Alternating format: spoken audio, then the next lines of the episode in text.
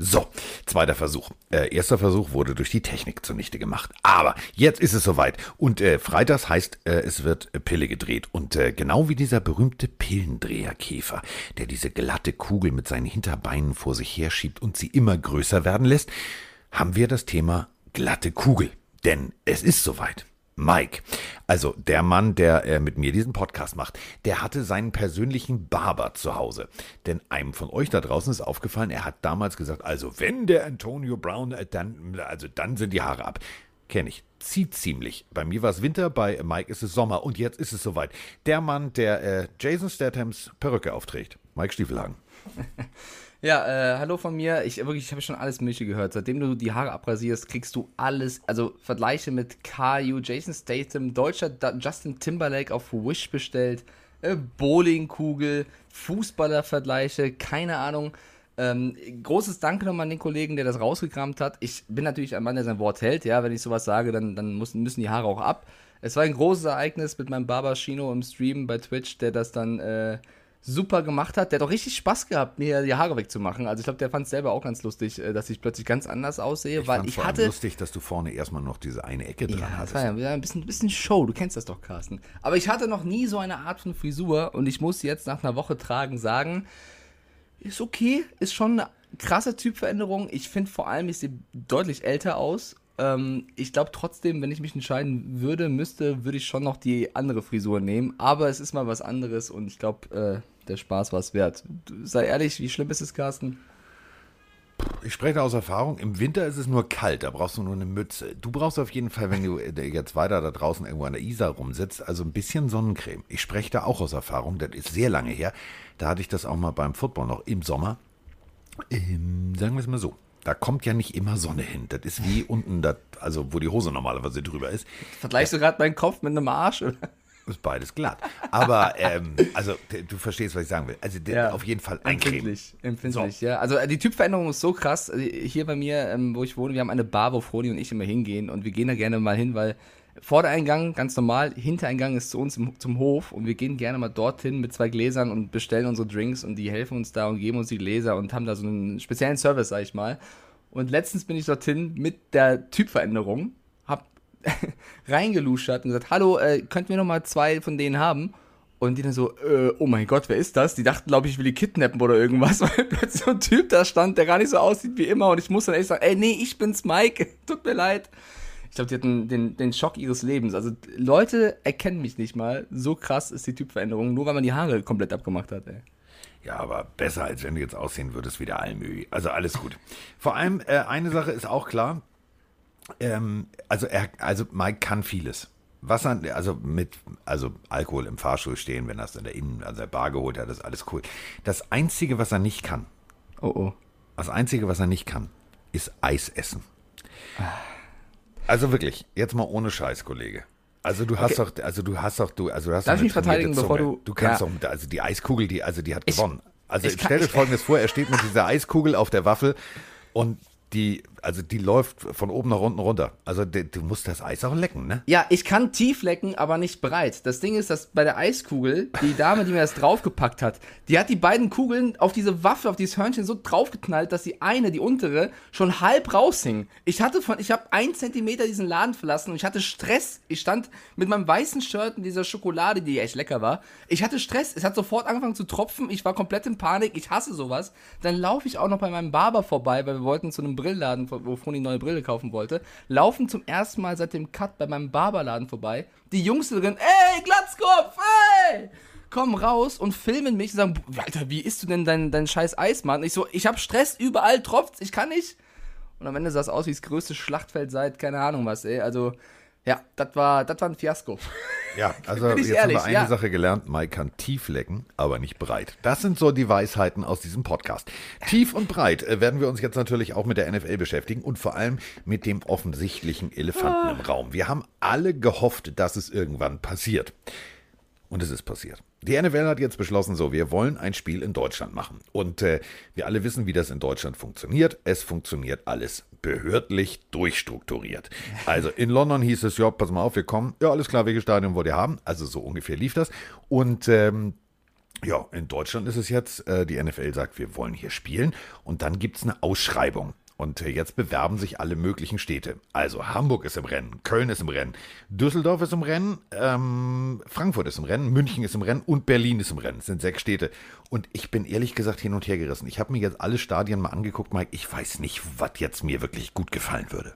Ja, es ist so ein bisschen schwer zu entscheiden. Zunächst mal müssen wir uns echt freuen, weil dass sie das offiziell sagen, dass, dass die NFL konkrete Pläne hat, in Deutschland zu spielen, ist auf jeden Fall für uns in Deutschland ein Fortschritt. Ich glaube, der ein oder andere Ami, der sagt, National Football League, der findet das nicht so geil. Wir als, als deutsche Football-Fans müssen und dürfen uns natürlich freuen. Das ist eine Wahnsinns, Wahnsinnsnachricht, ganz egal, wo, in welcher Stadt es dann stattfinden wird.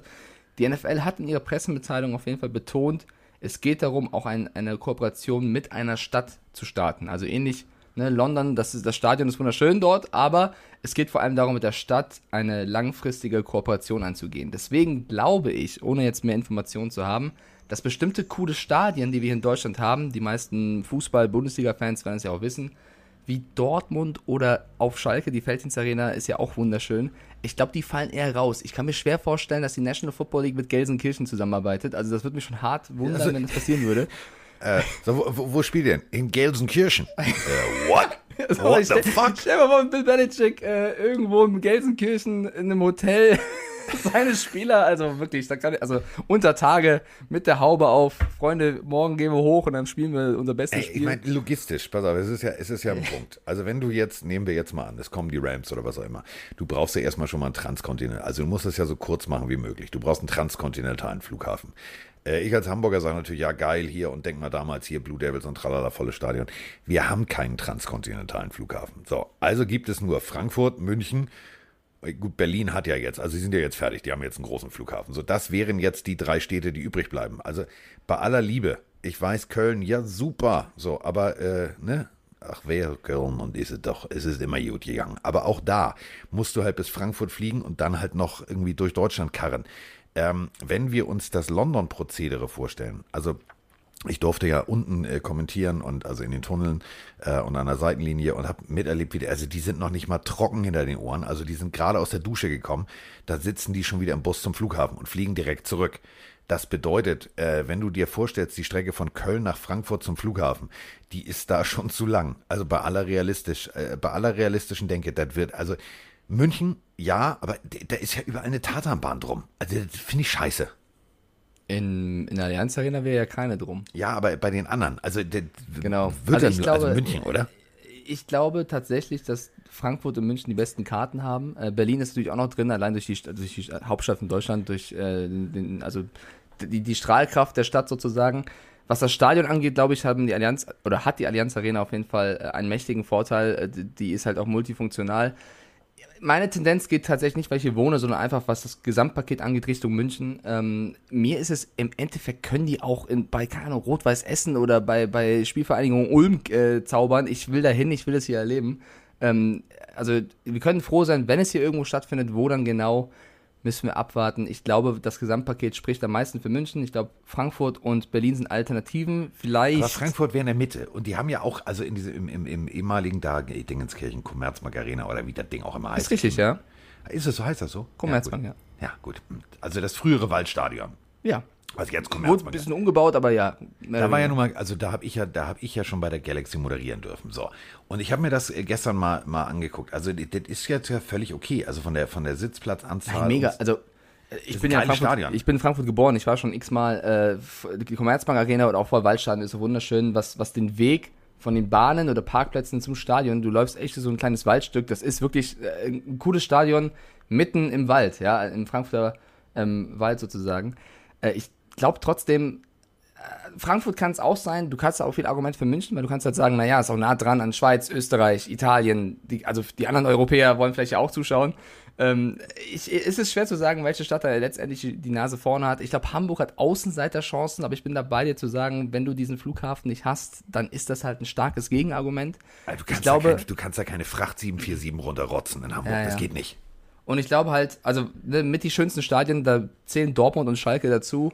Die werden aber keine Chance haben. Also ich glaube nicht, dass wir, egal wie geil Dortmund ein, Stadion hat, gebe ich jetzt Schalke gerne zu, oder Schalke selber, äh, das, Aber ich also, das wird, glaube ich, nichts. Das, das darf ich dir jetzt gar nicht sagen, ne? aber ich war ja mal Fußball gucken in Dortmund. Ich hatte ein, ein loses Techtelmechtel mit so einer Fußballkommentatorin und ähm, dann sind wir dahin. Und also ich fand, ich saß hinterm Tor an dieser extrem steilen Kante da. Ich habe gedacht so, alter Falter, das ist aber steil hier.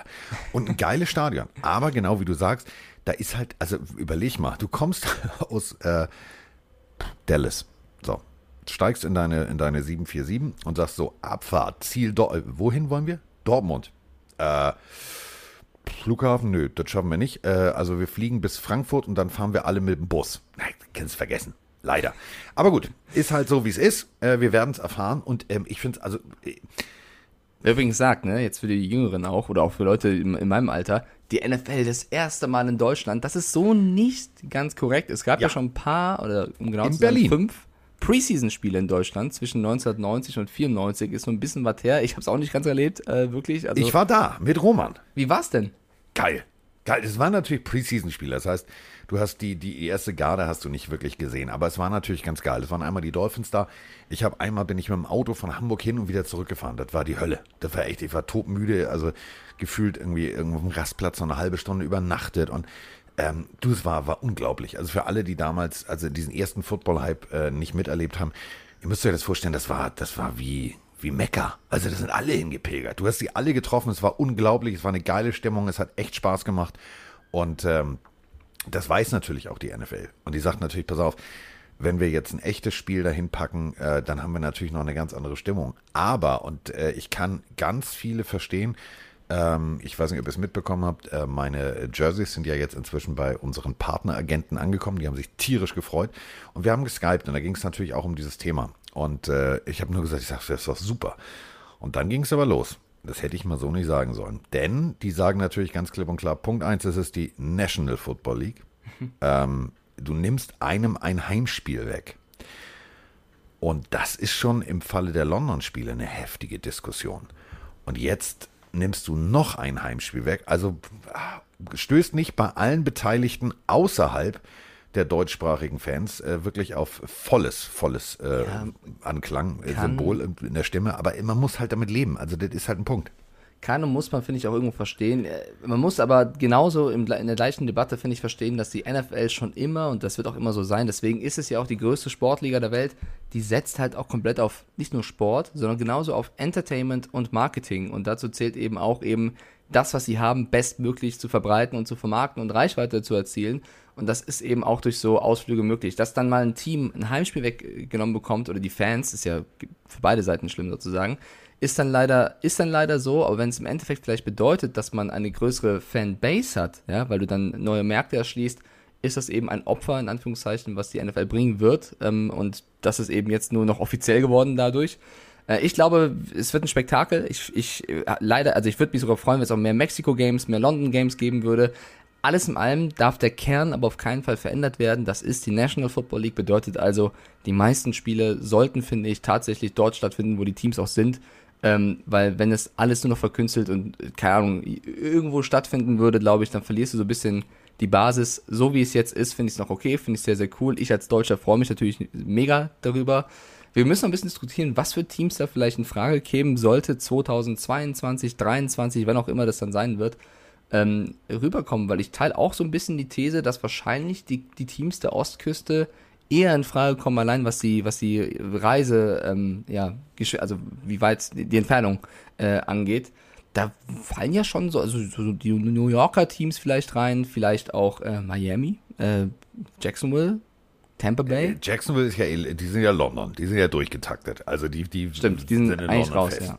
So, äh, klar, Ostküste, aber dann hast du natürlich auch Ost- und Westküstenduelle. Ähm, du hast ja nicht nur, du kannst ja jetzt nicht das, also, oh, und stell dir immer auch Worst-Case-Szenario. Godell steht morgens auf und sagt, so, wir spielen äh, Jets gegen Giants in München.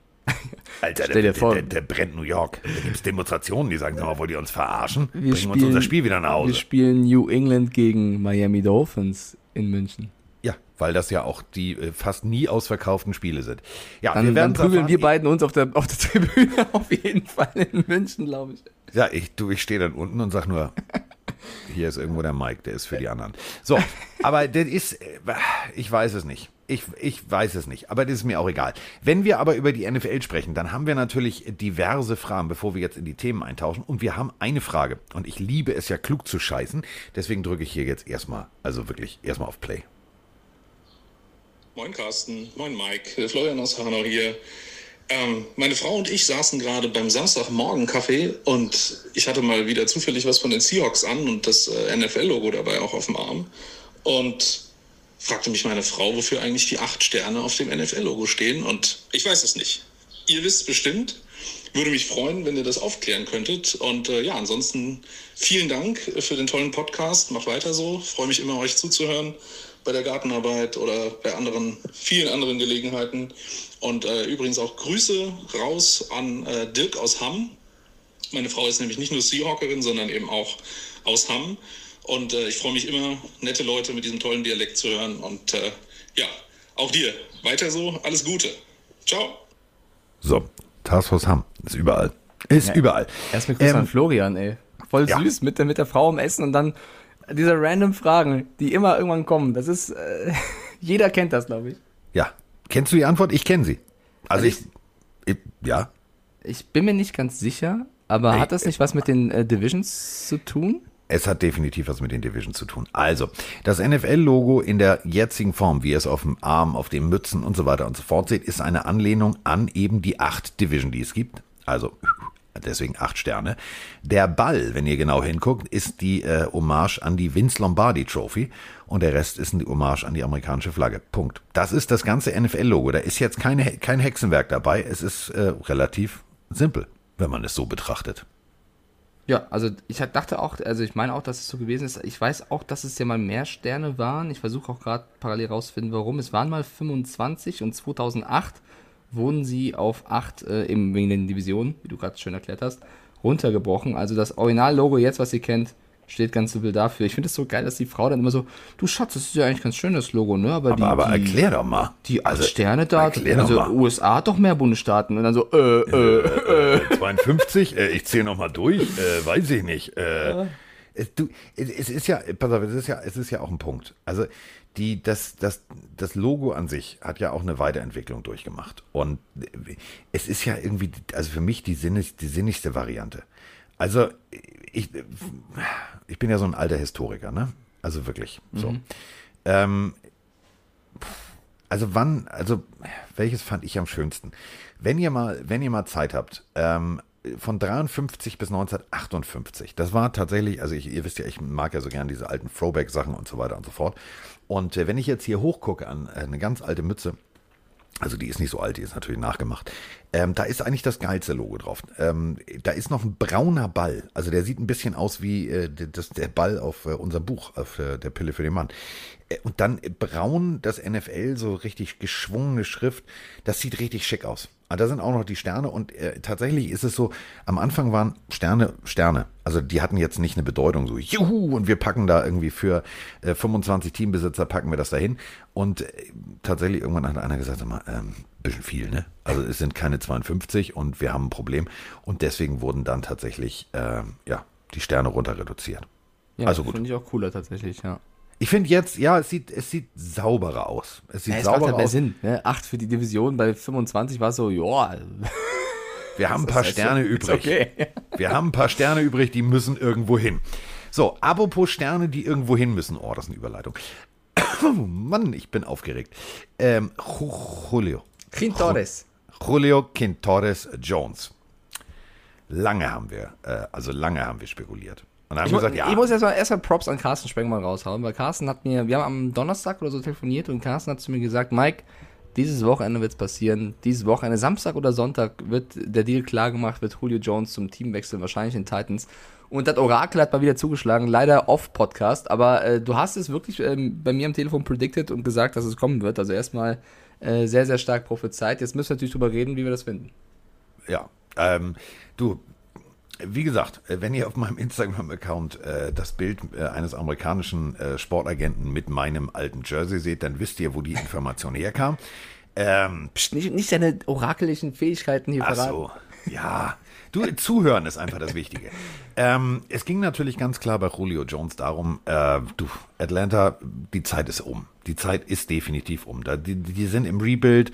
Ja, Ridley ist, kann das der neue Julio Jones werden, alles cool. So, äh, darüber will ich jetzt gar nicht diskutieren. Ich möchte jetzt über Julio oder auch Quint Torres, wie er äh, genannt wird, ähm, von seiner Mutter, müssen wir natürlich drüber sprechen. Denn ähm, ist der, ist der Move, ist der, ist der schlau?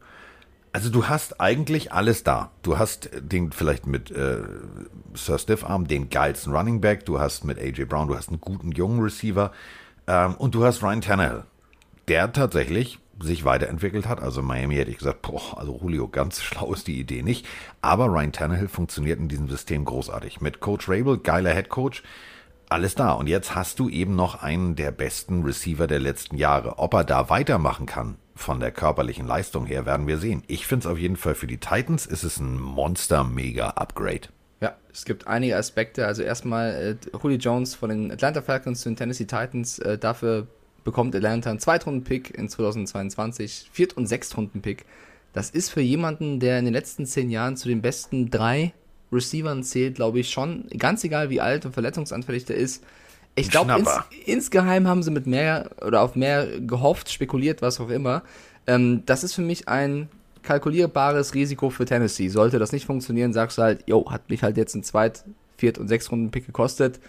Schade, aber der Versuch, das Risiko ist es für mich auf, auf alle Fälle wert, ähm, weil die Titans waren jetzt in den letzten ein, zwei Jahren mit den Umstellungen, mit Rabel, mit Tannehill, mit Derrick Henry, King Henry, hat er den Spitznamen jetzt verdient, die waren immer nah dran, ja, also die Ravens werden es wissen, äh, die Titans können ärgern und jetzt diese, dieser ja, Zusatz, Julio Jones, könnte vielleicht der entscheidende Baustein der Schlüssel sein, um diese ein, zwei Runden weiterzukommen und wirklich ein Super Bowl-Contender zu werden. Also ich finde wirklich, wenn Julio Jones fit ist, und das heißt ja nicht nur, dass er auf dem Feld die Bälle fängt und neben AJ Brown eine krasse Maschine da rumläuft, sondern der hilft dir dem kompletten Team. Das, sagen ja auch alle Falcons-Spieler, die mit ihm jahrelang gearbeitet haben. Das ist ein Mentor für jüngere Spieler. Calvin Ridley zum Beispiel, ein Falcons, der ja auch eine riesen Zukunft vor sich hat, als schwärmt von Julio Jones, was, was die, die, die Tipps, die Erfahrung angeht.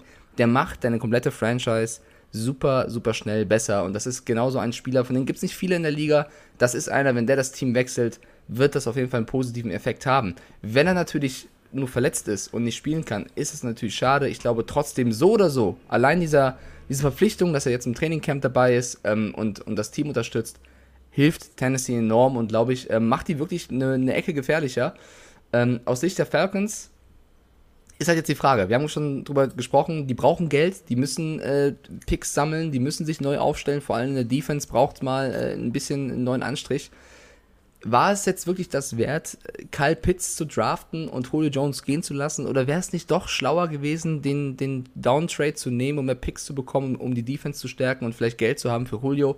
Es ist, es ist schwer zu sagen. Ähm, hängt auch ein bisschen davon ab, wie stark jetzt Ridley und Pitts aufspielen ohne Julio Jones. Äh, ich jetzt aus, aus, aus Juni-Sicht sage, der Winner für mich in dem Trade sind ganz klar die Titans. Also Julio Jones zu gewinnen für die Picks, das kannst du, glaube ich, nicht als, als, als Loose nennen. Ähm, selbst wenn Julio jetzt nur 10 Spiele macht und nicht alle, glaube ich, wird er die Titans auf jeden Fall extrem verstärken. Und es ist ja, also überleg mal, also die Titans. Corey Davis weg, äh, Tight End Jono Smith weg, äh, weg, weg. Ähm, dann äh, Josh Reynolds ist äh, dazugekommen. Ja, gut, alles schön äh, hier von den, von, den, von den Rams, die Nummer 11.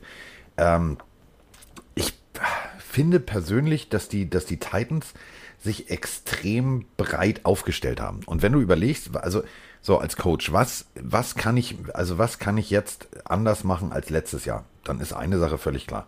Du hattest begrenzte Receiver-Kapazitäten, aber du hast einen der geilsten Running Backs. So, das bedeutet, du lässt ihn laufen, laufen, laufen, Pass, laufen, Pass, Pass, laufen, laufen und schon hast du deinen Gameplan. Jetzt hast du aber was anderes. Jetzt hast du tatsächlich einen Typen, der die letzten Jahre immer unter äh, den Top 5 ja, der, der Receiver-Ratings war. Und dazu hast du noch AJ Brown, der war auf Platz 4 in der letzten Saison. Guten Tag erstmal.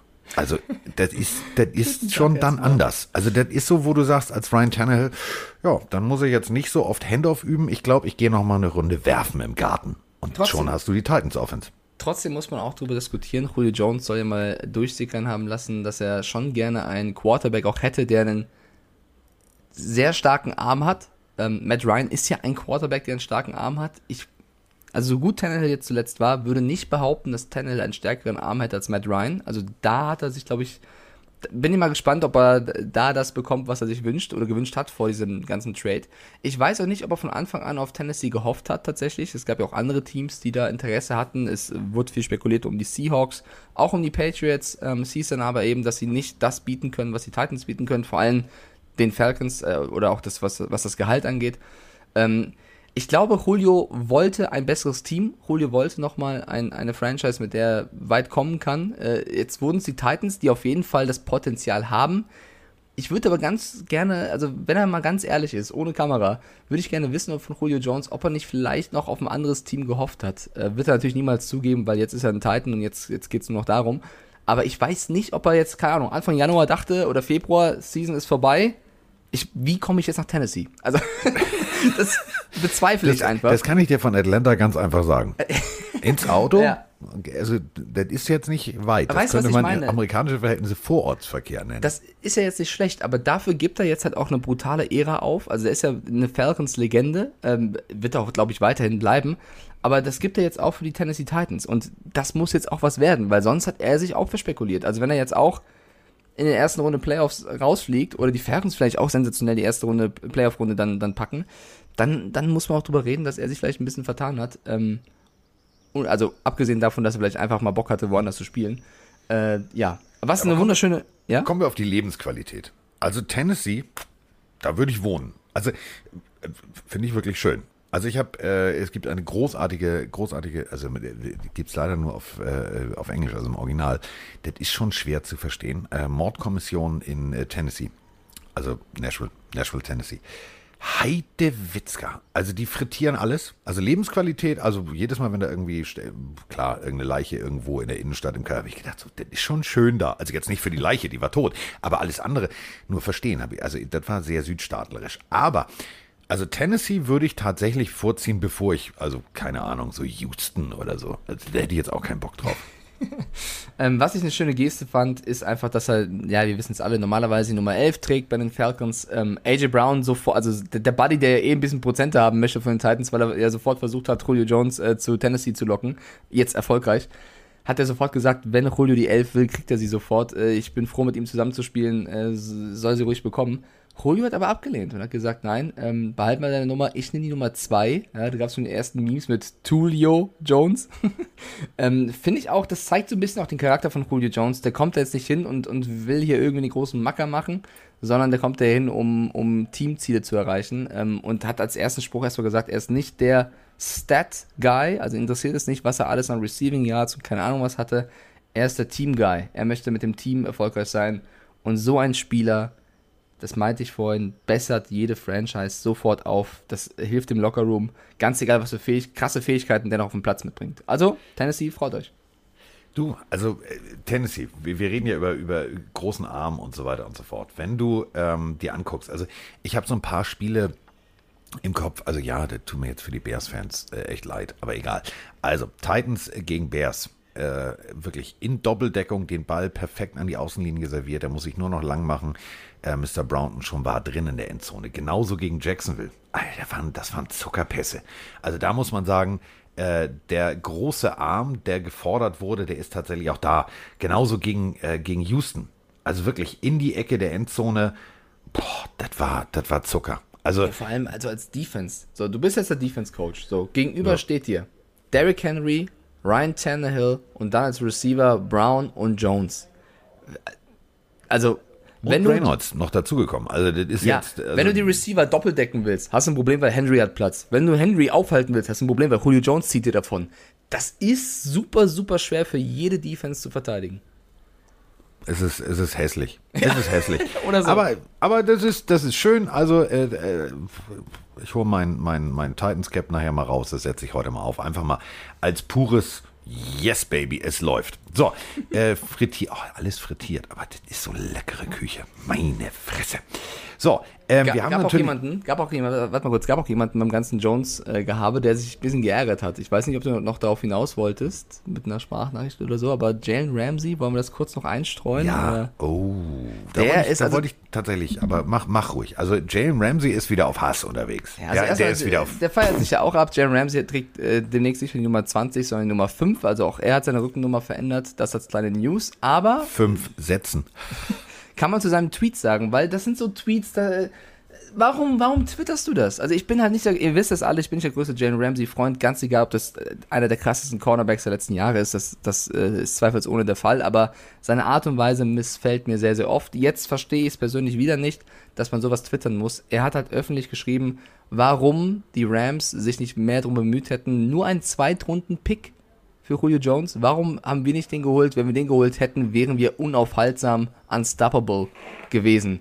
Ähm, lieber Jalen Ramsey, ich behaupte einfach mal, dass wahrscheinlich auch dein horrendes Gehalt einer der Gründe ist, warum die Rams Julio Jones nicht bezahlen können. Also diese- vielleicht mal in den Spiegel schauen, ey. Und die wahnsinnige, und Achtung, und die wahnsinnige Verpflichtung damals äh, des großen Talentes, wo man äh, aber wirklich hochgetradet hat bis zum Sand Nimmerleinstag.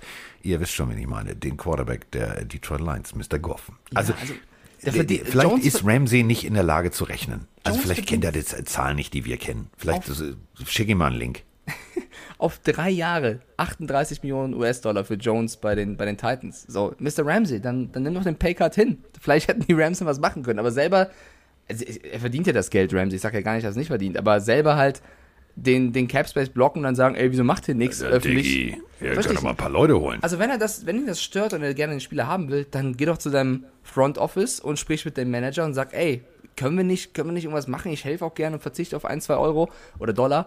Aber das raustwittern, pff, ist, weiß nicht, war ein typischer Ramsey, hat mir persönlich wieder nicht so gefallen. So, läuft bei uns. Ähm, es geht natürlich weiter. Also wir, wir, also wir haben ja, also wir haben Fragen noch und nöcher. Und äh, jetzt kommt so eine Frage aus der Historie. Ich mag ja immer, ich mag ja immer, also da müssen wir jetzt aber genau hinhören, Mike. Also wirklich genau hinhören. Denn äh, Taskforce Hamm hat schon Dialekt. Aber jetzt, jetzt wird's spannend. Hallo Mike, hallo Carsten, da ist der Benji aus Österreich.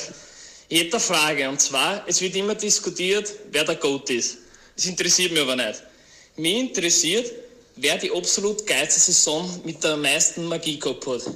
Also quasi wirklich die geilste Saison. Was vorher oder nachher war, ist scheißegal, ob man vorher gut war oder nachher nur mehr schlecht, sondern wirklich die geilste Saison, was jemals wer gespielt hat.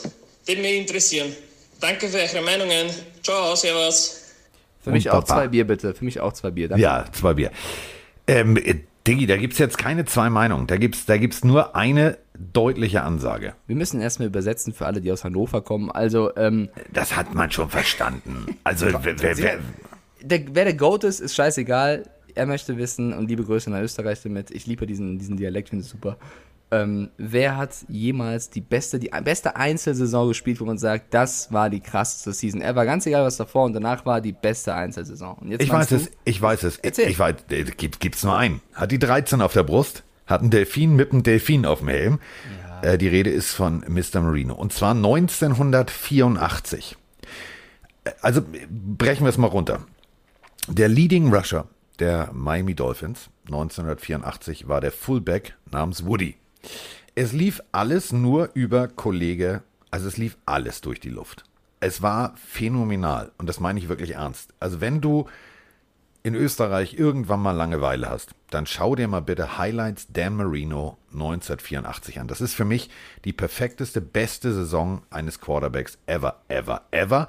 Ähm, denn das ist, das ist unglaublich, unglaublich gewesen. Ähm, da muss man ganz ehrlich sagen, puh, also wenn der heute noch, also würden wir jetzt, also wir hätten hier Mr. Doc Brown, ne? Also du hättest hier den DeLorean Fluxkompensator und du würdest sagen, pass mal auf, den hole ich jetzt in die heutige Zeit. Puh, Alter, da könnten sich aber, da könnten sich Mahomes und Konsorten aber mal richtig warm anziehen. Also mit der ganzen Pass Interference, äh, also Verschärfung der Regeln und, und, und, und, und. Boah, Alter, da wäre eine 5000, 6000 Jahr Saison aber locker drin. Also wirklich locker drin. Das war, das war the greatest show on turf. Also, Also- das ist äh, wirklich geiler Shit.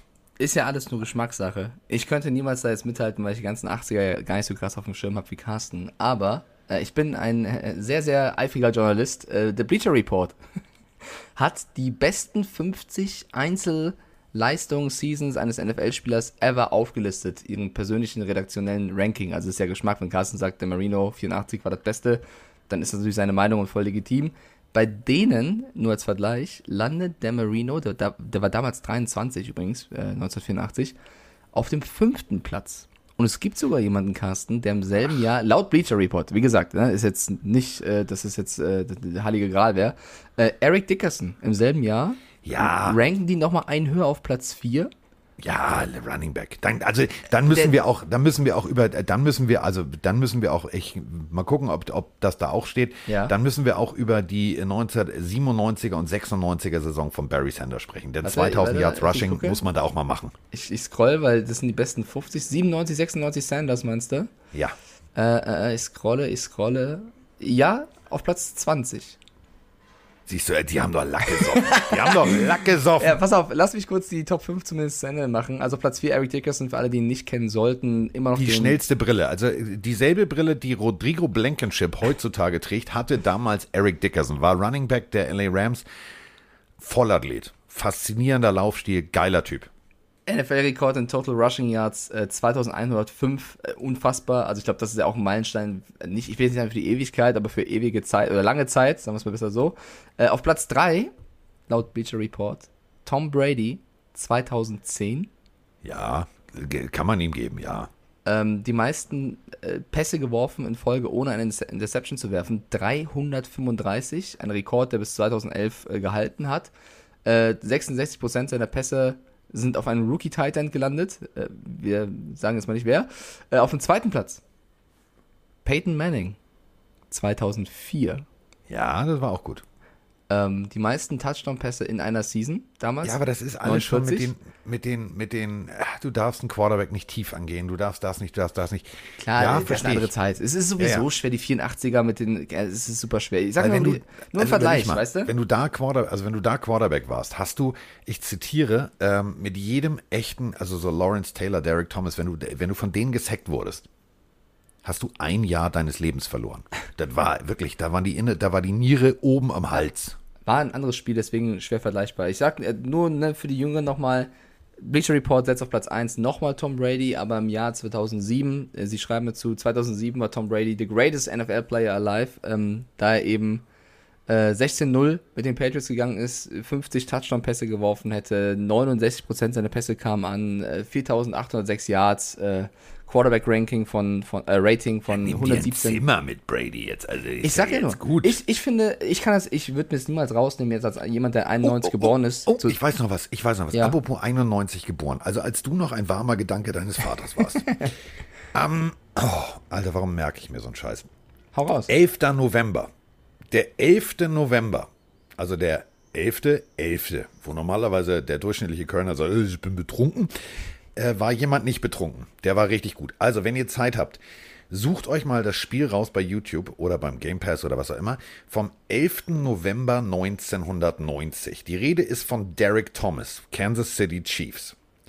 Also es gibt ja Leute, die behaupten äh, von sich irgendwie, ich bin geil, ich, ich bin NFL, äh, Pass Rusher und so weiter und so fort und machen zweieinhalb, drei Sex in der Saison. Derek Thomas, ein Ausnahmemensch und auch Athlet. Äh, das weiß ich noch. Sieben Sex gegen die Seattle Seahawks in einem Spiel. Sieben. Sieben ist hart. Sieben ist hart. Sieben ist, das war, das war, also, wenn wir über größte Leistung, also, dieses Jahr, äh, die- die- die 1990, die Saison, Derek Thomas, ohne Scheiß, der, also der gehört für mich auch auf die Eins, weil als Defense-Spieler, das war faszinierend. Alter, Man muss dazu sagen, dass, dass in, dem, in dem Ranking in den letzten zehn Jahren kein Spieler es reingeschafft hat. Also Brady 2010 ist tatsächlich noch der, die, die jüngste Leistung. Du hast ja noch so Namen wie Randy Moss 2007, äh, LaDainian Tomlinson 2006, Don Hudson 1942, ein Right Receiver der Packers, der 74 Pässe Ja. gefangen hat für 17 Touchdowns in 11 Spielen. Also äh, eine sehr, sehr coole Liste, könnt ihr gerne bei Bleacher Report mal abchecken. Finde ich eine coole Frage, nochmal danke nach Österreich. Äh, haben wir wieder 10 Minuten gefachsimpelt. Und äh, wenn wir schon bei den, bei den ganzen 90er äh, Tralala-Saisons sind, Ähm, es gibt auch noch zwei Leute, äh, da fällt mir jetzt, also nicht ein Spiel, also da müsst ihr euch wirklich die Highlights angucken. Ähm, der Mann, der auch Prediger war nebenher, der eine Stimme hatte, wo also Mike und ich klingen, als hätten wir beim Rutschen auf dem Treppengeländer einen rostigen Nagel erwischt. Das war die tiefste Stimme, die ich jemals, jemals äh, gehört habe. Ähm, die äh, 92 trug er, unter anderem äh, bei den äh, Green Bay Packers. Fing allerdings an in der USFL bei Memphis, und da sind wir wieder bei Tennessee, äh, bei den Memphis Showboats. Ging dann äh, zu den Philadelphia Eagles, nämlich 1985 und ähm, also Bestes, aber festhalten, ne? 21 Sex. Also ihr wisst, wie, wie viele Spiele, das ist pro Spiel. Also so, phänomenal, 198 Sex, die Rede ist von Reggie White. Ähm, guckt euch auch nochmal an. Reggie White, äh, das war auch, also das war, das war ein Highlight-Tape auf Beinen. So, großartiger Mensch. Okay. Äh, wollen wir, nee, nee, ich höre dir da super gerne zu. Ich finde, das ist immer so eine kleine ähm, historische Stunde, sag ich mal, weil man da Ist so eben witzig, weil der hatte, der hatte den Spitznamen Minister of Defense und dann dachten alle so, haha, das ist der Minister. Nee, der war Prediger. Der also hat in der Kirche gepredigt und wenn du dir vorstellst, der hat, also das war, der, der, der war ein Viech, im wahrsten Sinne des Wortes. Er war ein riesengroßer Mensch mit einem riesengroßen Herz und äh, hat zusammen äh, bei den Eagles mit äh, se- seinem persönlichen Lieblingsteamkollegen gespielt, der dann einen Motorradunfall hatte und verstorben ist und so weiter und so fort. Und der war Prediger. Also das war faszinierend. Also das ist ein Apropos Typ. Unglaublich. Riesig. Viecher. Jetzt kommt's. Big Ben. Die Kurve, also. ja, riesig heißt Big Ben. Also komm, irgendwas muss ich ja da versuchen. Ähm, hat Ding, ein, dong, ding.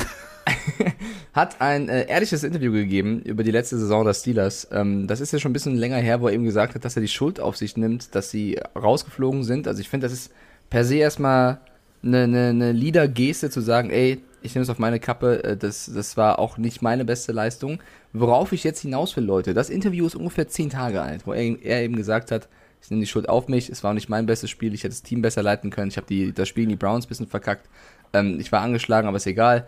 Ähm, so, nimmt auf seine Kappe. Wenige Tage später gibt Backup Quarterback Mason Rudolph ein Interview, jetzt vor zwei Tagen tatsächlich, mit einer klaren Ansage, sein Ziel ist es, irgendwann Starting Quarterback des Steelers zu sein. Ja. Ähm, das ist Timing. Also natürlich, ich werfe ihm das nicht vor, weil jeder Quarterback hat natürlich das Ziel, irgendwann mal ein Team zu führen und, und stark zu sein. Aber ich weiß nicht, ob es von Beraterseite clever war, ihm zu empfehlen, zu sagen, gib mal ein Interview jetzt drei Tage, nachdem Big Ben die Hosen runterlässt und sagt, war auch meine Schuld. Ey, also eigentlich sage ich was, was bedeutet, ich will deinen Platz. Also, Taktisch, taktisch, also so davon abgesehen, schlau. ja, davon abgesehen, kurz nochmal, ich habe eine klare Meinung. Ist für dich Mason Rudolph jemand, der in den nächsten Jahren Starting Quarterback, egal jetzt bei welcher Franchise, sein wird? Du, der Junge hat am College gezeigt, dass er es kann. Ähm, wir beide, also ich meine, wir reden hier von den Steelers. Also der eine tanzt permanent auf dem Logo. Äh, Big Ben macht einen auf, boah, ja, ich gehe in den Wald und schieße einen Bären. Also das ist ein komisches Team. So, ähm, ich mag die seit damals, äh, das ist für mich Steel Curtain, bla, äh, Franco Harris, geile, äh, das ist eine geile Historie. Aber irgendwie wirkte, und das musst du ja selber zugeben, mit diesem ganzen auf dem Logo getanze, also das wirkte irgendwie die letzten Jahre nicht rund. So. Ähm, ich glaube, Mason Rudolph könnte tatsächlich ein Starting, also ich meine, denk mal, wir, also Blake Bortles, etc. haben auch alle irgendwie einen Starting-Job inne gehabt. Und ähm, ich glaube, wir müssen einfach abwarten, was jetzt tatsächlich mit Big Ben passiert. Also ja, er ist immer noch ein geiler Typ. Er hat immer noch einen großartigen Arm. Aber der ist halt auch schon ein bisschen älter, ne? Und 39, wenn der einen Hit kriegt, gut Nacht, Marie. So, und dann ist Mason Rudolph da. Wenn der jetzt tatsächlich vielleicht aus seinen ganzen Fehlern und Provokationen und was er da alles gemacht hat, also irgendwie muss ja was passiert sein, sonst wäre ja nicht Miles Garrett mit dem Helm ausgerastet. So, wenn der jetzt tatsächlich irgendwie die Kurve zurückgekriegt hat zur Normalität, zu seinem College-Level, so, und äh, jetzt gelernt hat und sich alles mal hat durch den Kopf gehen lassen, beobachtet und tatsächlich von seinem Agenten jetzt mal ordentlich geprüft hat, vielleicht kann das funktionieren. Ob das jetzt der Heilsbringer ist, weiß ich nicht. Aber ganz ehrlich, also Blake Bortles hat Starting Quarterback gespielt.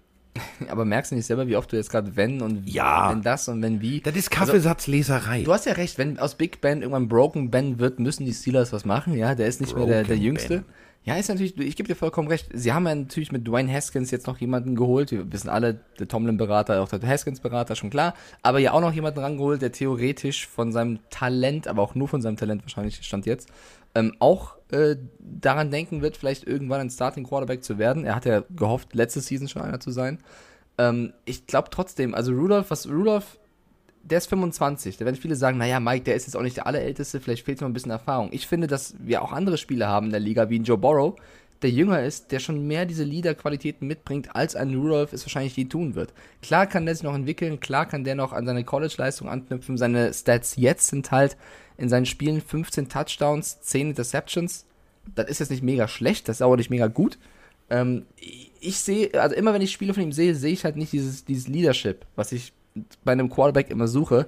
Deswegen zweifel, oute ich mich jetzt mal als Hater. Du meinst ja? das, was Derek Carr auch immer ausstrahlt. du und Derek Carr, Alter. Ähm, ich glaube, die Steelers sind, glaube ich, besser beraten, in naher Zukunft irgendwann vielleicht nochmal auf den Markt zu gucken, was da so abgeht. Weil ich, wenn ich jetzt ein Steelers-Fan wäre, ich würde mir jetzt kein Trikot von Big Ben, Haskins oder Rudolph holen, sondern eher einen von Fitzpatrick, Watt, keine Ahnung, irgendwas aus der Defense, aber nicht einen Quarterback. Das wäre mir zu vage. Es ist so hart, du hast eigentlich die geilste Defense, du hast alles da. Und dann diskutieren wir jetzt über Big Ja. Ben, äh, der schon ein bisschen älter wird und hier und da. Das ist alles, das, also, oh, Steelers-Fan, apropos Ben, also von, von, von Big Ben hin zu My Ben, also zu, äh, und kennt ihr ja, ne, hat schon mal hier äh, in den Kaltstart hingelegt, was den Podcast angeht, also mein Cornerback, der ist ja Steelers-Fan. Und äh, also der, der bringt es auf den Punkt. Immer wenn ich ihn frage, so wie wird's, du kriegst keine, also das ist so ein bisschen wie Kaffeesatz lesen. Also der, da kommt keine klare Antwort, Ja, was was, soll er ich auch aber sagen? auch komplett verstehen kann. Ja, was soll er auch sagen? Er ist ja selber unglücklich damit, wie es läuft. Also ist ja auch als Fan nicht immer so einfach. Nein. Also er, er tut mir, also er tut mir leid. So. Und äh, ich, ich würde, also ich, die Division ist ja auch hart. Also das müssen wir jetzt ja auch nochmal deutlich so sagen. Also früher war Steelers, ja, alles klar, hier Hugh Jackson kümmert sich um die Browns, alles klar, also ein Gegner weniger. Bengals, ja, Bengals machen Bengals Sachen, alles klar, zwei Gegner weniger. So, und dann waren da noch die Ravens und ja, das wird ein Endspiel. So, und das war die ganze Situation. Das war die ganze Situation. Man darf es ja immer nicht vergessen. Wir reden immer von Joe Burrow die Bengals und so weiter und so fort. Ihr dürft immer eine Sache nicht vergessen. Noch kein einziger Mensch auf der Welt hat jemals eine, eine Text, also eine SMS oder eine WhatsApp geschrieben, dass er gerade live im Stadion ist und einen Playoff-Sieg der Bengals sieht. Denn das ist seit 1991 nada, niente, null. Hat nicht stattgefunden. Seit 1991. Das sind 30 Jahre. Ich glaube, wenn das passiert, das wird so ein harter Feiertag in Cincinnati, ey. Die Leute 30 rasten Jahre, überleg mal. aus. 30 Jahre spielen die 17 Wochen und dann Schluss. 17 Wochen und dann Schluss. Ja, Seit 13 Jahren. Äh, 30 Jahren. Ich finde aber auch Traditionen müssen gepflegt werden. So irgendwie ja So, dementsprechend hattest du als Steelers natürlich einen leichteren Job, als wenn du rein theoretisch jetzt zum Beispiel in der Division mit den Seahawks und den 49ers und, und, und. Hey, aber komm, es sieht dieses Jahr gar nicht so schlecht aus. Die Bengals mit Borrow, Chase, das ist die LSU-Connection, die kann da schon was reißen. Ich glaube, die Bengals sind dieses Jahr auf jeden Fall stärker als zuletzt. So, so. Ähm, ja, äh, wir haben äh, noch eine Frage. Und diese Frage, also da habe ich lange drüber nachgedacht. Äh, deswegen, ich drücke mal auf Play und dann, äh, dann gehen wir da mal in, in Ruhe durch. Ciao zusammen, da ist äh, der Patrick aus Bern. Äh, ich hatte mal eine Frage und zwar, was sind eure Top 5 Quarterback Wide Receiver Duos oder Quarterback Tight End Duo? Und ja, in dem Sinn, schöne, liebe Grüße, ciao zusammen. Patrice, Grüezi in die Schweiz. Grüezi, Patrice, Hop Schweiz. Patrice. So, Ach, die, ich liebe euch alle da draußen, so wahnsinnig. Also die besten Fang- Duos, ja? fangen wir an. Äh, Ever oder aktuell? Äh, nee, also jetzt aktuell für die kommende Okay. Saison. Äh, ja. äh, Lamar Jackson, Rashad Bateman. Fällt mir als erstes ein. Bateman muss ich immer an Helden in zweiter Reihe denken. Also, es ist rot. Es ist rot. Geiler Film. Von den besten Connections? Echt? Ja. Okay, erklär. Ähm, Ja, hätte ich einfach. jetzt nicht auf dem Zettel sofort. Nee, ist relativ simpel. Ähm, du, wir sind wieder bei der Division. Du ähm, spielst gegen Watt und Konsorten. Du spielst äh, gegen eine sehr, sehr starke Browns Defense, etc. Ähm, du musst dir als Offensivkoordinator jetzt das einfallen lassen. Die Magie, ein Lamar Jackson laufen zu lassen, ist irgendwann auserzählt. Du musst jetzt mal irgendwas machen. Deswegen glaube ich tatsächlich, dass wir in der Saison ein Okay. äh, effektiveres Passplay bei den äh, Baltimore Ravens sehen. Ähm, wenn wir überlegen, äh, also äh, du musst ja, irgendwas anders machen. Du musst wirklich tatsächlich irgendwas anders machen. Du musst irgendwie dafür sorgen, dass du nicht so berechenbar bist. So, und wenn du überlegst, dass tatsächlich bei den Ravens ähm, der, einer der bestbezahltesten Spieler ist, ist, äh, ist Mr. Staley, also äh, Ronnie Staley, der, der Offensive Tackle mit 15,3 Millionen. Heißt im Endeffekt, ähm, du weißt ganz genau, okay, wir müssen irgendwie unseren Quarterback beschützen. Das heißt, du lässt du nicht mehr laufen. Laufen, laufen, laufen. So. Also lässt ihn werfen. Und deswegen glaube ich tatsächlich, Lamar Jackson, Rashad Bateman sollte man auf dem Zettel haben. Okay, also ich würde genau, also dann würde ich einen reinwerfen mit, äh, mit Ryan Kyle Pitts. Also Ja, das sowieso, ja, Julio, ja. Julio Jones ist weg. Ridley wird auf jeden Fall seine Bälle bekommen, aber Kyle Pitts, wir haben ja schon oft thematisiert, was das für, also einer der besten Tight Ends äh, der letzten Jahre, vielleicht sogar jemals im, im Draft. Ähm, wenn der sein Potenzial, was er mitbringt, aus dem College in die NFL transportiert, mit Matt Ryan als Quarterback, der jetzt natürlich neue Wege sucht, nachdem Julio Jones auch weg ist, wird das, glaube ich, richtig, richtig nasty äh, für, für alle Defenses da draußen, äh, die zu verteidigen. Weil Kyle Pitts kann so viel und so wenig nicht. Also das wird sehr, sehr schwer, den irgendwie aufzuhalten. Ähm, das, ich glaube, was Stats angeht, da wird Kyle Pitts weit oben sehen. Ja, bin ich, also bin ich völlig bei dir, weil äh, du musst ja jetzt auch da tatsächlich dein Offensivsystem umbauen.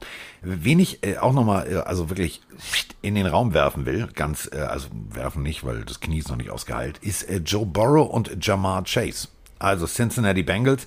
Wir sprachen gerade drüber seit 30 Jahren Trockenperiode, was äh, die Playoffs angeht. Das ist jetzt eine Kombination, wo ich sage, Freunde des, also Freunde des äh, Kollisionssports, jetzt ist es soweit. Jetzt habt ihr tatsächlich was Vernünftiges, was gut zusammenpasst. Und ich glaube wirklich, dass das auch so ein Duo ist, wo wir sagen können, also wenn ich Fantasy spielen würde, würde ich die beiden vielleicht gegebenenfalls zusammenpacken, weil das ist schon eine ganz geile Nummer. Also ich will jetzt nicht die, die langweiligen, also dass wir jetzt äh, hier Ja, Mahomes, Tyreek Kelsey Hill, und so, Mahomes, das ist glaube ich alles klar, das brauchen wir jetzt nicht erwähnen. Ähm, ich würde noch, also auch jetzt hier Adams und Rogers, äh, ist jetzt ein großes Fragezeichen, weil wir nicht wissen, was mit Rogers ist tatsächlich. Du Ähm, meinst, du meinst Adams und Love Schrägstrich Genau, je nachdem, was Rogers. Schrägstrich Ähm, drei Ich Fragezeichen. würde doch mal auf verzichten auf sowas wie Kyler Murray und DeAndre Hopkins. Ich, ähm, Ja. bin mal, ich bin mal ganz frech. Jetzt. Trommelwirbel. Achtung, jetzt wird er frech. Ja. Einer der Titans der Patriots und einer der Quarterbacks der Patriots. also Da, ich glaube das wirklich, ist, da ist viel, viel, viel, ja genau. viel Äh, Wunsch. Ich glaube aber tatsächlich, dass ähm, äh, Bill Belichick sein, das ist ja, das ist ja allein sein, also sein äh, Free Agent Moves. Das Titans-Spiel wird ein ganz, ganz wichtiges in der Offense nächstes Jahr bei den Patriots. Und du hast eben mit Smith und jetzt Hunter Henry auch zwei äh, die, brutale Titans, vielleicht die mit die zwei besten Titans in einem Team der NFL. Äh, die Offense wird brutal auf Titans gehen. Ich glaube, da werden wir auch Stats sehen, die wir sonst so nicht bei den Patriots gesehen haben. Die Du Frage, Mac Jones auf Nelson Aguilar. ja, also ich kann es selbst auch noch nicht so glauben, aber ich glaube schon, dass, dass Smith und Henry eine ganz, ganz entscheidende Rolle spielen werden, sobald, solange sie fit bleiben. Das ist leider halt auch immer ein großes Fragezeichen. Ähm, und ich will jetzt auch, traue mich auch noch nicht mehr zu sagen, Cam Newton wird die ganze Season durchziehen. Ja, würde ich mich auch nicht trauen, jetzt schon zu behaupten. Ich kann mir auch Nee. vorstellen, wenn es nicht läuft, dass äh, Mac and Cheese, wie er von Cam Newton genannt wird, also Mac Jones, ähm, dann Sieht auch ein bisschen aus wie viel Mac and Cheese. Also sportlich also- sieht der jetzt nicht aus. Und Cam Newton, also vielleicht ein kurzes Off-Topic-Thema, was der immer an Spitznamen hat für seine Jungs. Also David Andrews war immer Dirty Dave, Joe Bruni war Smoking Joe, Isaiah Wynn hat er, oder nennt er Winnie the Pooh, die beiden, beiden McCourty Ja, wer Twins. bist du jetzt Shiny Plate oder was? Ja, keine, ja, Shiny Plate. Keine Ahnung, äh, die beiden äh, Twins, äh, die McCourtys, hat er äh, Twin Number One und Twin Number Two genannt. Rex Burkhead war Berkey, also Cam Newton hat so seinen eigenen äh, Namen für die Spieler. Also Dietrich Weiss war Crazy Legs, äh, Julian Edelman war Highway 11, also kein Scheiß. Cam Newton nennt die alle so. Und Mac, jo Mac Jones nennt er einfach Mac and Cheese. Also vielleicht auch ein bisschen despektierlich. Jared Stidham nennt er Stiddy. Also, pff. Der ist in seiner. Brian Hoyer ist der Heuster. Warte mal ganz kurz, ganz kurz, stopp. Also Miggy die Mike und Kiki die Carsten Ja. geschützt. Also Sticky die Stidham ist raus. Das geht nicht, Ken. Das, bei aller Liebe jetzt. Da, Ja. haben wir, da haben wir, also das war, da waren wir vorher da. Äh, Dann kommen wir aber zu, äh, zu pass auf, mal gucken, ob ich das hinkriege. Zu Zicky die Zack, Wicky die Wilson und äh, Corey Davis. Also das Oh. wird für mich äh, so ein Duo, wo ich sage, buh, also äh, für alle Gangrene-Mitglieder da draußen, Gangrene Germany zum Beispiel, aber die Jungs solltest du auf dem Zettel haben. Also Zach Wilson, der gefällt mir, also ich habe mir so ein paar Sachen angeguckt jetzt gerade und habe gedacht, so, puh, also der ist, der ist tendenziell weiter, als ich gedacht habe. Also das sah im, im Training richtig gut aus. Ähm, klar, da müssen wir natürlich noch über, über, über Jesus Wallehaar reden, nämlich Trevor Lawrence und äh, äh, DJ Clark Jr. Also auch eine geile Kombination. Und äh, wenn wir schon, also wir, 49ers, das ist ja dasselbe jetzt wie bei, wie bei diversen Teams, also wie zum Beispiel auch bei den Green Bay Packers, da müssen wir auch mit Schrägstrich arbeiten. Also wir haben ja jetzt bei den, bei den 49ers haben wir jetzt Trey Lance. Und äh, das, also wenn Trey Lance spielt, dann kann der, glaube ich, sehr glücklich sein, wenn Debo Samuel auch äh, einen sehr guten Tag hat. Also das sind so Kombinationen, da finde ich, das, das macht schon Spaß. Also, also- da habe ich, da habe ich Bock drauf. Wir müssen, äh, wenn wir dieses Ranking jetzt beenden, auf jeden Fall noch Jalen Hurts und Devonta Smith reinnehmen, weil Ja. äh, das, Ja. der wird ihn suchen. Also Jalen Hurts wird bei jedem Snap gucken, wo ist Devonta Smith. Und Love hurts. Ja, ähm, ich glaube, das wird, ja, das wird eine, eine Connection, die auch äh, oft zu sehen sein wird tatsächlich, ja. Aber ist das nicht schön? Wir haben jetzt schon Mac Jones und Nelson Aguilar. Also jetzt geht's aufwärts. Ja, also man muss ja- Nelson, ich fange keine Bälle bei den Eagles und sogar ehrlich- Feuerwehrmänner oder beziehungsweise Menschen, die Leute aus brennenden Häusern fangen, sagen, ja, ich bin halt nicht Nelson Aguilar. Der hat, also das ist für ihn jetzt wahrscheinlich die, die zweite, letzte Chance. Aber ganz ehrlich, der hat vorher gut funktioniert. Also kaum war er bei den Eagles weg. Ja, also, ich habe brutale. Angst. Ich habe brutale Angst bei Aguilar tatsächlich, dass das ein Riesenbast ist. Man muss aber sagen, jetzt die ersten Camp-Einheiten. Bill Belichick hat ja jetzt äh, sein erstes Interview gegeben nach den Trainingseindrücken und er hat nur einen einzigen Spieler gelobt, vielleicht auch mit Kalkül. Das ist Nelson Aguilar. Also er hat gesagt, er ist ein kluger Junge. Da dachte ich mir jetzt mal, schön, mir ist egal, ob der Mathe eine 1 schreibt, der soll die Bälle fangen, aber okay. ja, also er hat gesagt, er ist ein kluger Junge, äh, er ist enorm flexibel bezüglich seiner Position und er hat gute Fähigkeiten und Talent wie jeder andere, der von Grund auf lernt, lernt er eine neue Offensive kennen. Es wird ein bisschen dauern, aber die Art und Weise, wie er Dinge aufnimmt, nennt, hilft uns und das ist nicht etwas, was jeder neue Spieler hier mitbringt. Also ein Lob von Bill Belichick ist schon mal etwas, was man sich äh, auf den Orden packen kann, aber trotzdem, lieber Nelson, fang den Ball. Mir egal, was du sonst machst. Fang einfach den Ball und lauf. Also, das ist das Einzige, was ich von dir will. Und wir alle kennen den berühmten Satz, ein Lob von Bill Belichick verpflichtet dich nur dazu, noch mehr Leistung zu bringen. Auf jeden Fall. Springen wir mal zu dem Team, was äh, Dinge tut, die nur die Lions tun, nämlich das Lions-Team aus Detroit. Und ähm, jetzt kommt's, alle Mann festhalten. Also, äh, der Amon Ra, der ist ja da hingekommen und gesagt, ja, ich bin hier, um jemandem den Job wegzunehmen. Also, ja, 21 und noch grün hinter die Ohren. Ähm, bei den Trojans tatsächlich ganz gut funktioniert in der Pac-12, alles cool, alles fein. So, dann ist er in der Draft sehr weit runtergerutscht. Und dann war ja mit Biss und Ernsthaftigkeit und Wut bei der Sache und jetzt tatsächlich ein Lob von den Coaches. Also, ähm, man muss ganz ehrlich sagen, vielleicht, vielleicht nimmt er ja wirklich jemandem den Job weg. Ja, ich kann ja Goff und Amon Ra hier auch einfach mal als äh, brutale Connection reinwerfen. Ich, also mich würde es freuen, wenn Amon Ra wirklich jetzt hier eine große Wer, Klappe wer, wer hat. jetzt? Wer jetzt? Egal. Ja. Ja. Nee. So, also, wenn Amon Ra jetzt hier auf den Putz haut und sagt, ich bin der Allergeilste und werde dir alles liefern und es dann wirklich auch tut, dann sei dem das gegönnt. Ich würde mich freuen, wenn der Junge liefern würde. Ich habe einfach nur, oder das bleibt auch meine Meinung, ich weiß nicht, ob es das cleverste ist, vorab zu sagen, weil du tust da eigentlich keinen Gefallen mit, weil es erhöht eigentlich nur den Druck. Wenn er aber selber darunter am besten spielt, keine Ahnung, dann soll er das halt machen. Ähm, ich glaube und bleibe dabei, die Lions werden, glaube ich, eine richtig schwierige Saison vor sich haben. Sollte das anders kommen, ey, ich bin der Erste, der sagt, Detroit, es tut mir leid, ihr seid die Geilsten, ihr habt alles richtig gemacht. Campbell, Goff, Amon Ra, alles super, wer ist Golladay, let's go. Aber ich, ich zweifle noch ein bisschen dran. Lass uns, lass uns das so, glaube ich, festhalten. Und kommen wir zu von Goff zu seinem ehemaligen Team. Und äh, also deutlicher kann man nicht sagen. Der, den wir vorher hatten, war eine Pfeife. Denn äh, Coach McVay ist jetzt also auch vor die Kameras getreten. Und der hat das also jetzt nicht so gemacht wie Bill Belichick und hat einen Spieler gelobt, sondern ähm, ja, also Omar Ruiz, äh, ehemaliger Spieler, steht im Interview mit Kollege äh, McVay und äh, man merkt, das, das stimmt schon alles, das ist harmonisch miteinander, die, die spaßen ein bisschen. Und dann rutscht doch tatsächlich McVay folgende Aussage raus. Matthew Stafford wird den Level unseres äh, Offensivspiels nach oben heben. Guten Tag. Ja, er hat, man muss aber fair, man muss fairerweise sagen, er hat im Nachgang dann gesagt, so, nach oben heben. Was natürlich nicht heißen soll, dass Goff, also er hat dann versucht, das irgendwie abzuschwächen, weil er sofort gemerkt hat, das könnte Ja, man aber stellt euch sehr quietschende Reifen vor. Also er hat Ja, ja, versucht, ja. die Kurve zu kriegen, aber er stand Ja, im ja. Kiesbett. Also man hat wirklich Es war gemerkt, mies im Kies. Man Also hat- das, das ist klar. man hat wirklich gemerkt, dass er das, den Nachsatz nur gemacht hat, um nicht gegen Goff zu schießen, sondern nur zu sagen, Stafford ist ein geiler Typ. Ähm, äh, es wirkt schon so und ich glaube, wir werden auch in den ersten Spielen bei den Rams sehen, dass da mehr Qualität auf der Position vorhanden sein wird. Äh, Stafford ist ein brutal solider, starker Quarterback, also konstanter Quarterback über Jahre hinweg gewesen. Goff ist immer noch so mal ganz gut und dann auch ganz oft nicht so gut. Äh, und ich glaube, den Rams wird eher ein erfahrener Quarterback jetzt gut tun. Bin gespannt. Und wenn McVay das jetzt schon sagt, dann hat das, glaube ich, einen hohen Wert. Und äh, ich glaube, der McVay hat jetzt auch nichts davon, jetzt irgendwie auf Goff zu schießen. Der freut sich, dass er Stafford da hat und äh, dass die Rams vielleicht jetzt eine bisschen, bisschen stärkere Season vor sich haben. Kommen wir, also wenn wir schon in Los Angeles sind, dann bleiben wir gleich in der Division. Ähm, der nächste hat ein Interview gegeben. Wenn man nur den Satz rausklippt, dann, äh, also dann hätte ich als Arizona Cardinals-Fan ein bisschen, also Schiss in der Buchse. Denn Kyler Murray sagt, ja, also äh, ich würde gerne auch nochmal Baseball spielen. Hat er tatsächlich, also danach im Nebensatz relativiert, er gesagt, nee, aber ich bin ja jetzt hier, um, Football zu spielen.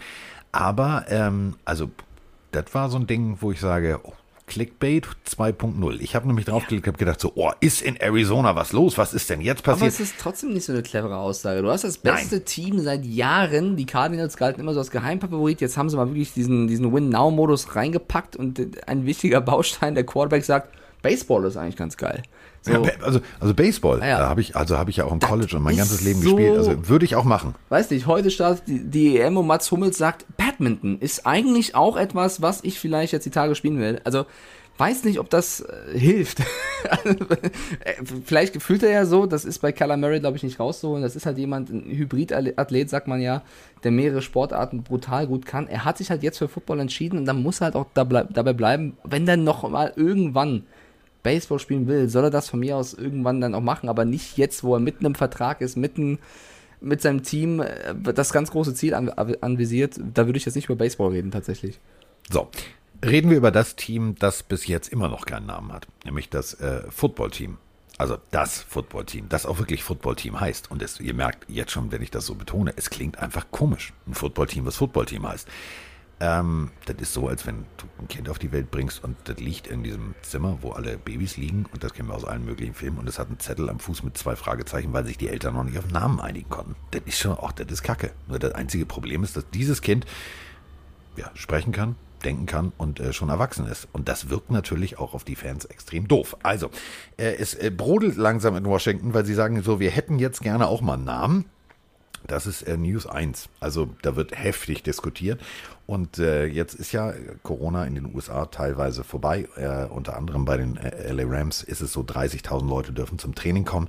Ähm, das Stadion wird voll sein. Und ähm, wenn du die Möglichkeit hast, ich sag mal so, da hattest du jetzt die Möglichkeit, das Stadion umzubauen, Logos hinzuhängen. So, sie haben sich aber noch nicht einigen können. Auf, also, was man sich auf jeden Fall geeinigt hat, ist die Tatsache, dass, Achtung, jetzt alle Mann festhalten. Ryan Fitzpatrick wird wohl der Starter sein. Es ist Win Now in Washington angesetzt. Äh, Chase Young, also vielleicht ja, wird er MVP nächstes Jahr, wer weiß es schon. Äh, dazu Montez Sweat. Also defensivtechnisch haben sie aufgerüstet wie die ganz Großen und jetzt ist er da. Der schönste Bart der NFL. Also der Mann, der gefühlt hundertmal so viel Haare im Gesicht hat wie Mike momentan auf dem Kopf. Ryan Fitzpatrick. Ich find's geil. Ich find's eine geile Geschichte.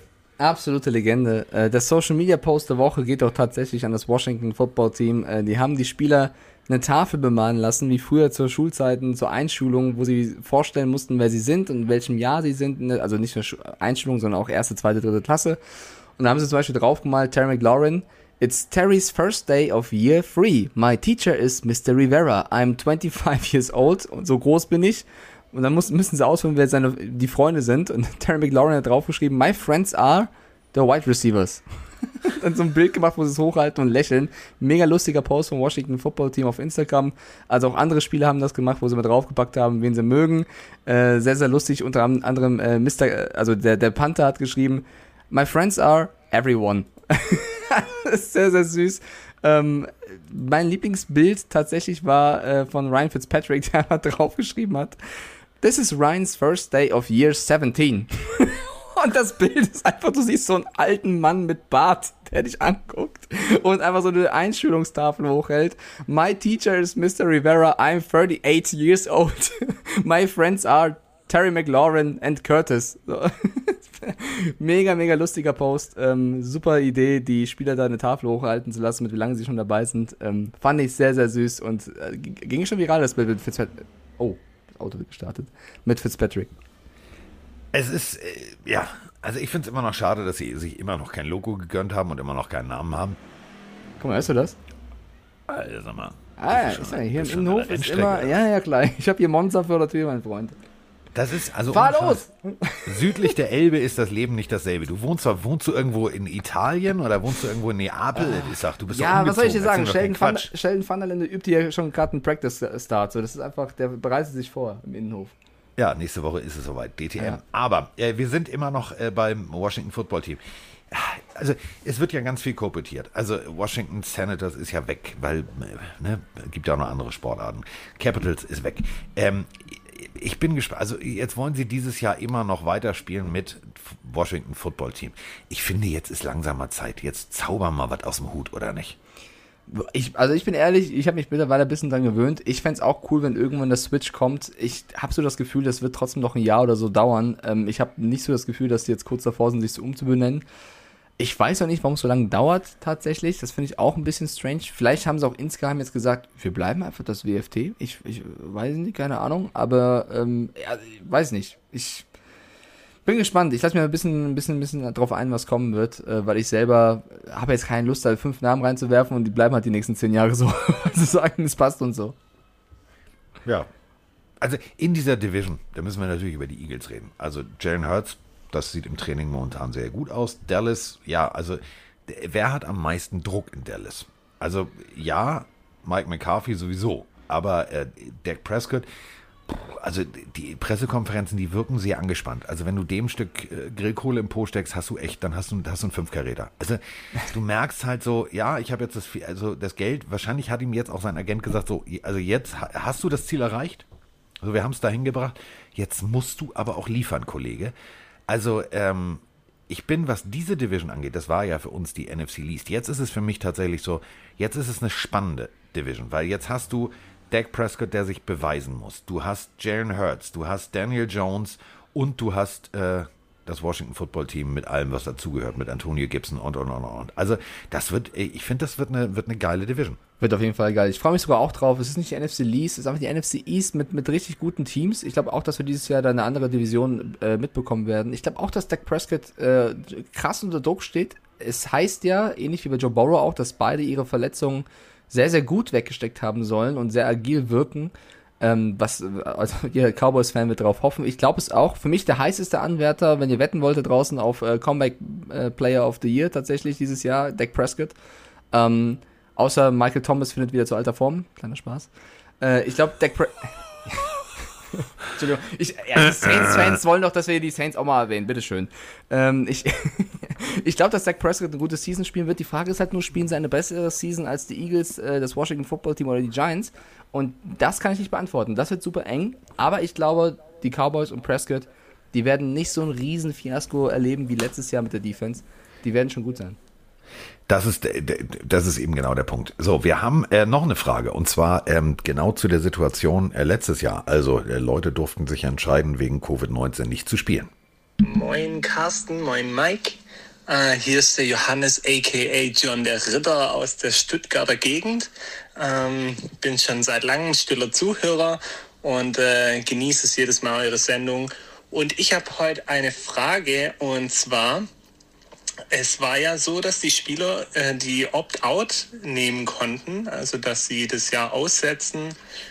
Und wenn ich das richtig verstanden habe, hieß es damals, dass die Verträge dann quasi ein Jahr pausieren und man diese Pauschale bekommt und der Vertrag dann aber im Folgejahr dann weiterläuft, wenn ich das so richtig verstanden habe. Und jetzt höre ich irgendwie nichts mehr von diesen Verträgen oder von Spielern oder von Franchises, die die Verträge eigentlich gar nicht mehr weiterführen wollen.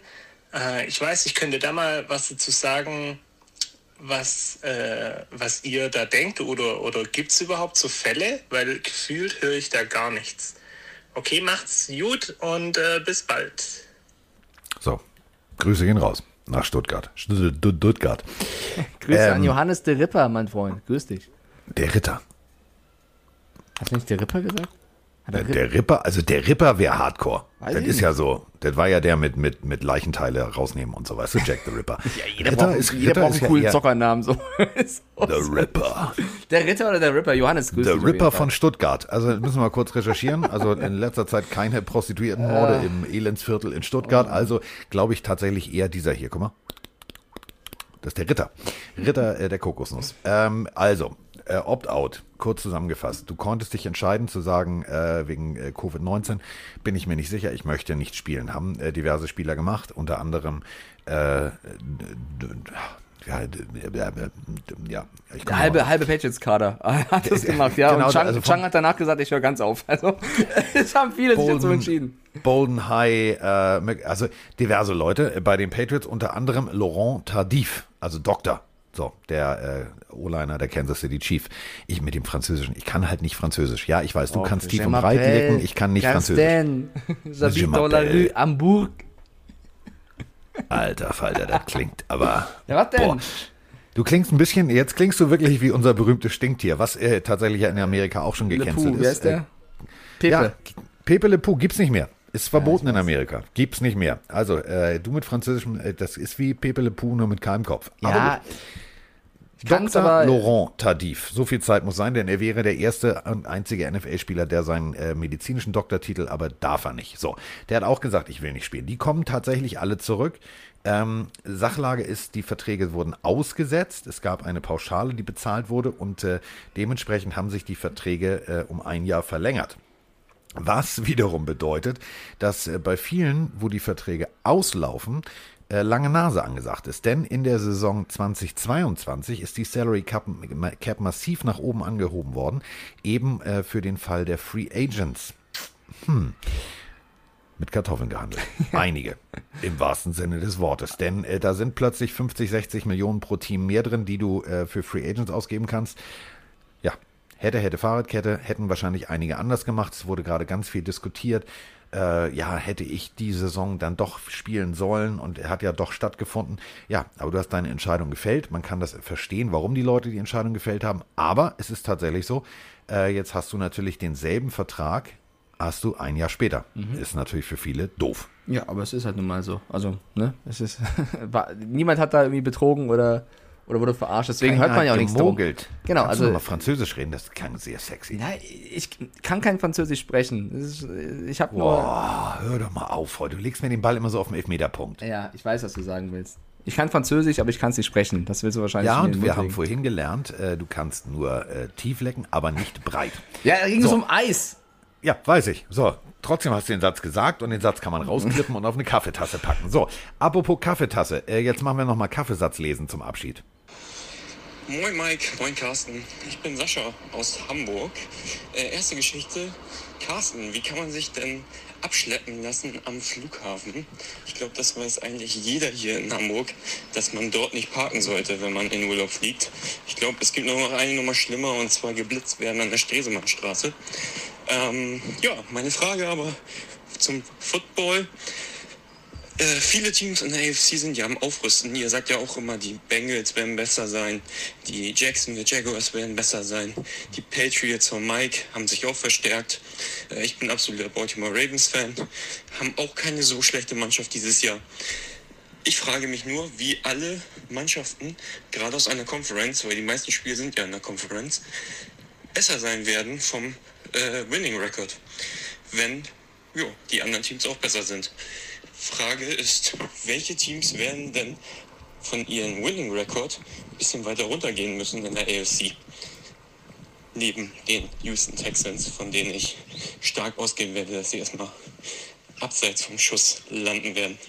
Euch noch einen schönen Tag und danke für die Beantwortung der Frage. Tschüss. Ja, du kriegst beide Fragen beantwortet.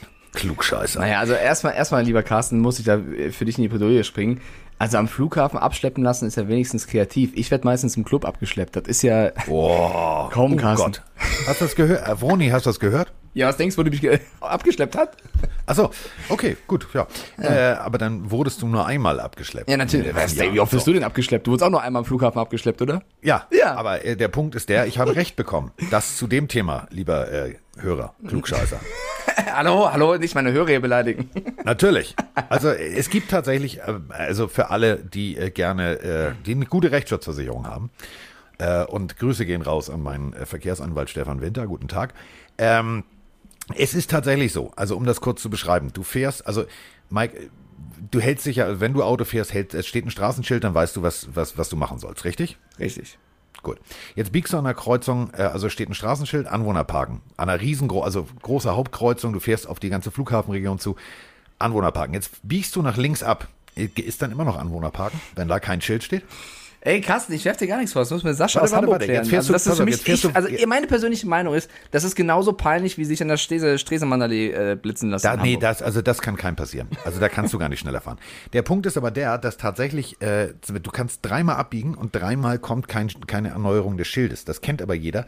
Wenn du irgendwo rein und raus fährst, muss ein Schild stehen. Und äh, die lustige Stadt Hamburg hat äh, festgestellt, dass da ein Schild stehen, Achtung, zuhören, müsste, ist aber kein steht. Und somit habe ich mein Geld zurückbekommen. Yes, sir. Also äh, gar nicht so doof, denn noch heute kannst du dich da rein theoretisch hinstellen. Klar, dein Auto wird abgeschleppt, aber du wirst äh, immer recht bekommen, denn die Hamburger haben es, also die Hamburger äh, Innenbehörde hat es tatsächlich nicht verstanden, dass da ein Schild stehen muss. Also sie wissen schon, dass da ein Schild stehen muss. Laut Beschilderungsplan steht da auch ein Schild, aber da steht kein Schild. Hat irgendeiner bei einer Baustelle mal weggenommen und dementsprechend ist jetzt die komplette Straße, kleiner Tipp an alle, am Hasenberge äh, zum Parken freigegeben. Wenn ihr mal in Urlaub fliegen wollt, äh, müsst ihr halt nur danach irgendwie kurz mal zum Anwalt gehen. Aber ihr habt einen super Parkplatz. So, äh, kommen wir aber von super Parkplatz zu ähm, Plätzen in der jeweiligen Division. Denn jetzt ist Kaffeesatzlesen angesagt. Klar, 11-5 äh, Titans letztes Jahr. Colts 11-5, Houston Texans äh, 4-12.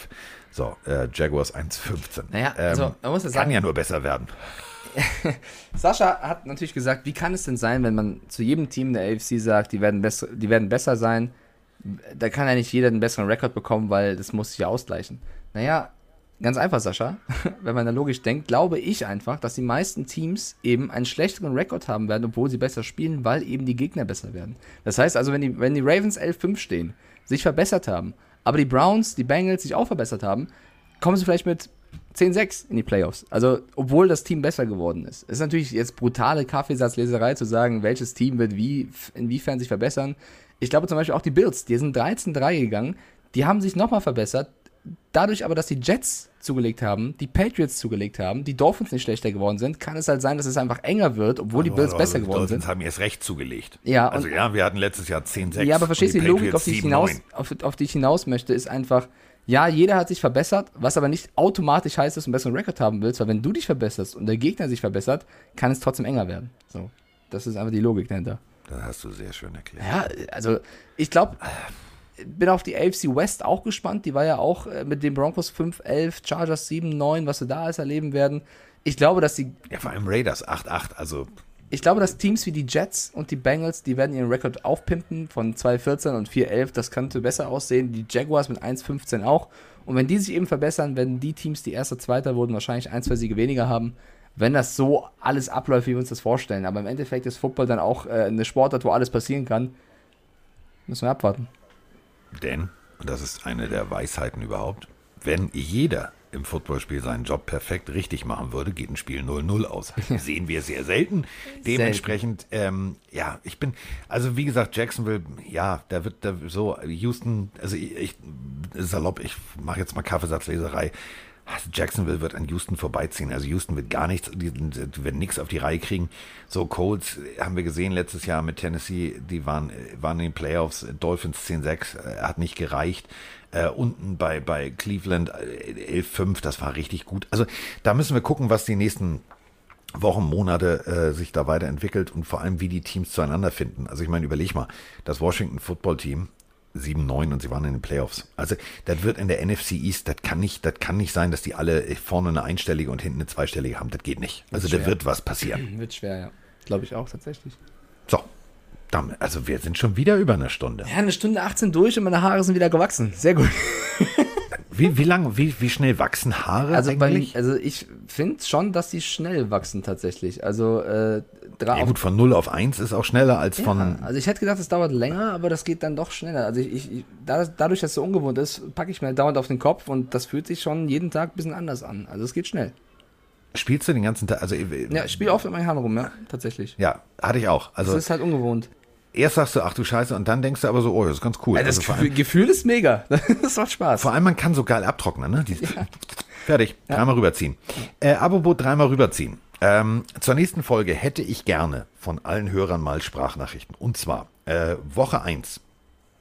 Auf welches Spiel freut ihr euch am meisten und warum? Das ist jetzt so eine kleine basisdemokratische Umfrage, denn äh, ihr wisst ja, es äh, wird auch was im Fernsehen geben. Also ähm, klar, Colts Buccaneers äh, ist äh, Cowboys Buccaneers ist das ist das ist das erste Spiel am 9. September, aber äh, ich meine jetzt tatsächlich äh, am 12.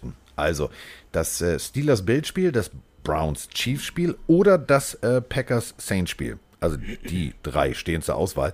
Äh, schickt uns mal eine Sprachnachricht, welches Spiel davon und warum. Das würde mich am meisten interessieren. Da wir noch in der Offseason sind, würde ich mir wünschen, von den Leuten da draußen, die vielleicht selber Football spielen oder das mal beim Zuschauen erlebt haben, ich wünsche mir eine Sprachnachricht von euch da draußen, wenn ihr eine habt, äh, eine Story parat habt. Eure lustigste oder kurioseste Football-Anekdote. Darf dann auch gerne mal 1,30 gehen, also jetzt nicht 10 Minuten Audio schicken, aber wenn ihr es schafft, in 60 bis 90 Sekunden zu erzählen, was euch lustiges, kurioses, krasses widerfahren ist, irgendwo, was ihr selber miterlebt habt, ihr selbst oder gesehen habt, fände ich, glaube ich, wäre auch eine, eine coole Geschichte, wenn ihr das reinschicken würdet. So, also, das war der Aufruf. Damit sind wir jetzt raus. Und damit wünschen wir euch ein wunderschönes Wochenende. Und äh, ja, bleibt gesund, passt euch auf, ETC. Ich gehe jetzt erstmal zum Augenarzt, denn ich habe irgendwas am Auge kleben. Und äh, jetzt habe ich irgendwie mit Capri-Sonne und allem Möglichen während dieser Folge mein Auge gekühlt. Aber ich sehe trotzdem aus, als hätte ich, keine Ahnung, als wäre ich bei The Walking Dead. Es ist alles rot und zugeschwollen. Gute Besserung, lieber Carsten. Äh, ihr da draußen, wir wünschen euch ein schönes Wochenende. Viel Spaß, bleibt gesund und bis bald. Mike Stiefel ist in der Haus. In der Haut. Der Haut.